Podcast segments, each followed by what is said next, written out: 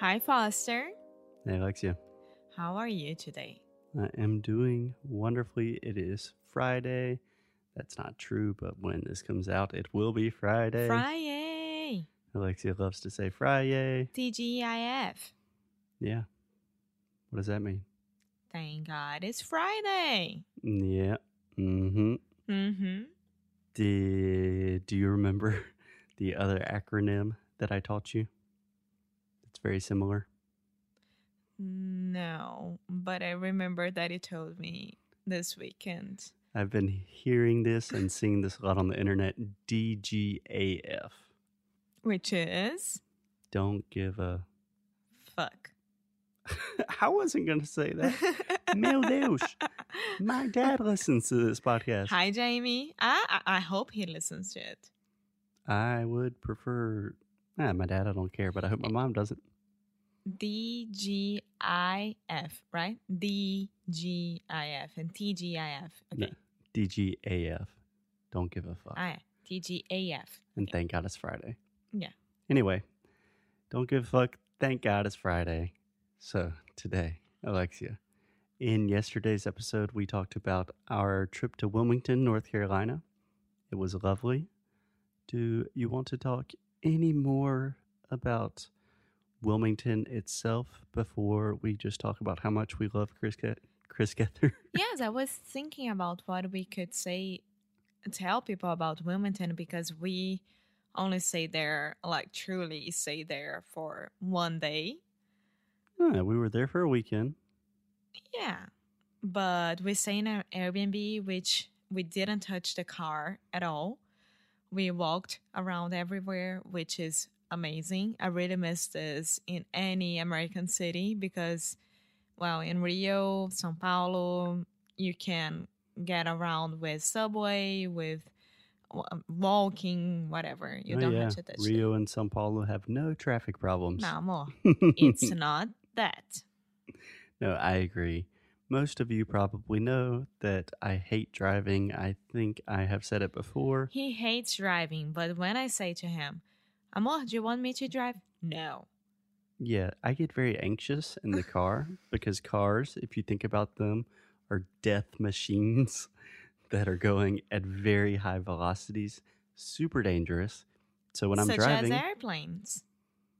yeah, statistically, mm, yeah, you're right. Statistically, the odds, the probability of you getting in a car crash is much, much higher than a plane crash. But as we recorded this, there were like three plane crashes this week, and yeah, it's very sad. Yeah. Well, okay. So we Just walk is is my point. Walk everywhere. we walked everywhere, which was amazing. We could really, really walk around downtown Wilmington, which is so lovely. You can find all the kinds of coffee shops and the bookstore. The bookstore was amazing. One of my favorite bookstores in the world.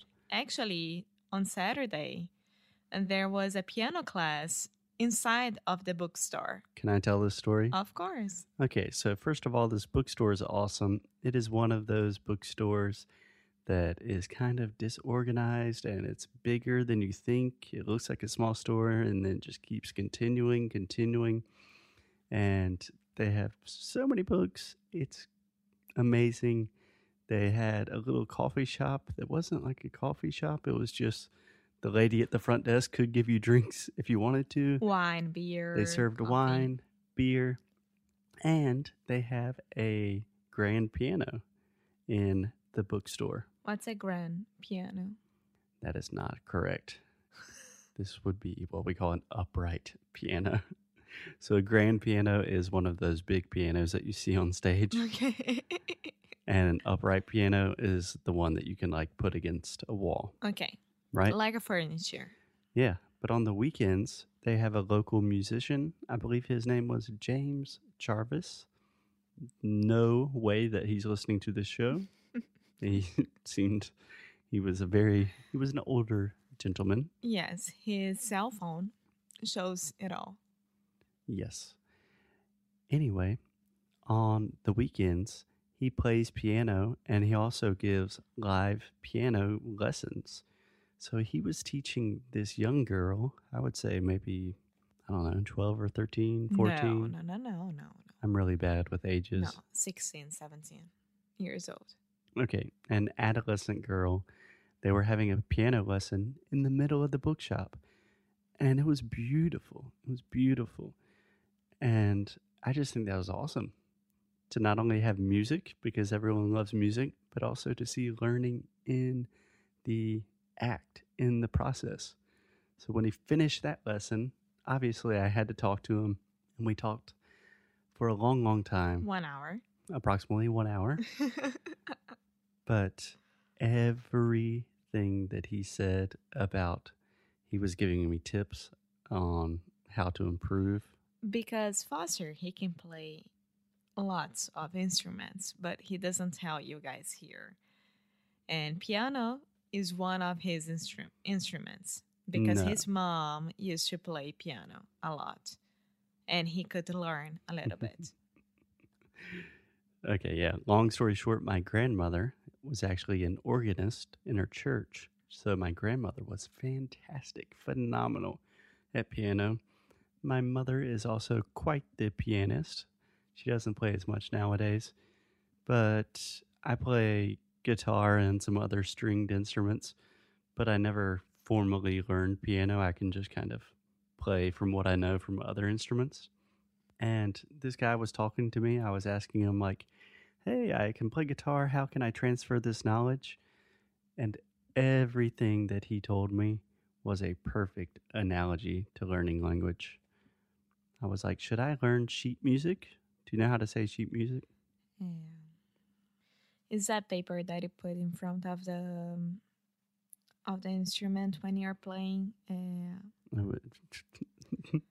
yeah, it doesn't matter. The piece of paper with the notes, I was like, hey, should I learn how to read sheet music if I really want to be good at the piano? And he was like, absolutely not. All you need are your hands, your fingers. You learn these notes and you start playing. And it was a perfect analogy for the way we approach language, learning like babies, not focusing on the rules, the formalities, but just focusing on the music itself. Anyway, we will record an entire episode about that, but that is not the point of this episode today. partitura. Uh, Partitura. I thought I knew that. Yeah. So sheet. No. Sheet music. Sheet music. Yeah. Sheet music is partitura in Portuguese. Yeah. So anyway, there's an amazing bookstore in Wilmington, and We spent like not This- half of the afternoon, but it was really cold and windy outside. So we spent like two we hours. spent. spent two hours inside.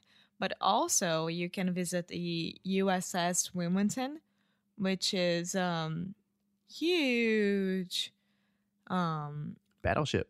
a, a World War II battleship. Yeah. Yes, and you can pay like fifteen bucks and go there and have a guide thing for three hours. So you have to be really into that. But we didn't do it. But a lot of people do it, and they love it. yeah, uh, Wilmington is a very, very interesting city if you are interested not only in history, but especially military history and especially in like the Marines and the Navy, that kind of thing. yeah, we saw a lot of Marines around. Yeah. Okay, so uh, later that day at night, we had the second, the second Chris Gethard's show. Right. If you did not listen to the show yesterday, the reason we were in Wilmington in the first place was to see our favorite comedian, Chris Gethard. We talked to him after the show. We told him what we do, that we're podcasters. And I imagine he receives that a lot. And we were like, no, we are actually podcasters. That's what we do with our lives. And he was like, whoa, that's awesome. Yeah, and he was he looked at me and said, "Isn't it the best job ever?" And I said, "Yeah." We said yes, but like his kind of podcast is the best one ever. yeah. Well, and then the Saturday show was like the the crowd was more into it. I think. Yeah, Saturday night, Yeah. everyone was loving it. The openers were great. Chris killed it as usual. And during the show, mm-hmm. he did what? He straight up called out Alexia and said, Hey guys, we even have this crazy girl that came all the way from No. Brazil. He didn't. He didn't say that. crazy, but he said, This lovely lady came from Brazil. Couple. Yeah, He said he was talking about us. It wasn't only me. yeah, maybe something like that. Yeah. And everyone in the entire club was looking at us and like you know, uh, applauding, more or less, which was strange. And he was like, apparently, I have a huge fan base in Brazil. So I don't know if that's true. And after the show, he was apologizing to me, like, I'm sorry that I did that joke. And I was like, no, don't be sorry. That's why we are here. I paid for that. so don't worry about it. Yeah. So afterwards, after the show, We were the last ones to talk to him. obviously we're like, we have to talk to him again. He might think that we are really crazy people. Maybe it's a little creepy. And because that we were thinking that because before we entered the venue again, we saw him at um, Waffle House before the first show. hmm And Foster was like, Should we talk to him? And I was like, No, this will be so, so, so stalker. We shouldn't. Let's wait for the end of the show. Yes, we saw him having dinner, and we should probably do an entire different episode about what Waffle House is because that's an entirely different thing. Anyway, we were talking to Chris again. It was great. He is just as sweet and special in person. And one of the things I really wanted to talk to him about is his show, Beautiful Anonymous. He just accepts calls from anonymous callers and then he talks to them for one hour. And he started do, doing this new thing.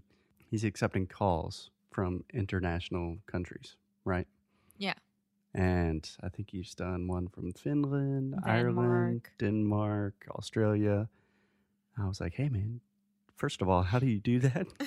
He's like, well, you have to buy this service. And it's going to, no, it's like, but you have to do Brazil.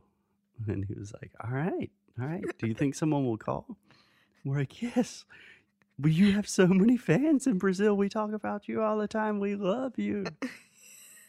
and he was like, Do you think someone will call for me after talking to you? And I was like, Yeah, Chris, let me know afterwards. If no one is calling you, send me a message, then I'll call. No, don't worry. I'll be more than happy to be part of the Beautiful Anonymous podcast. Yeah, yeah. So, two things. First, he was super sweet. He followed up with us and was like, hey guys, it was so great meeting you. Yeah. Just imagine for one second.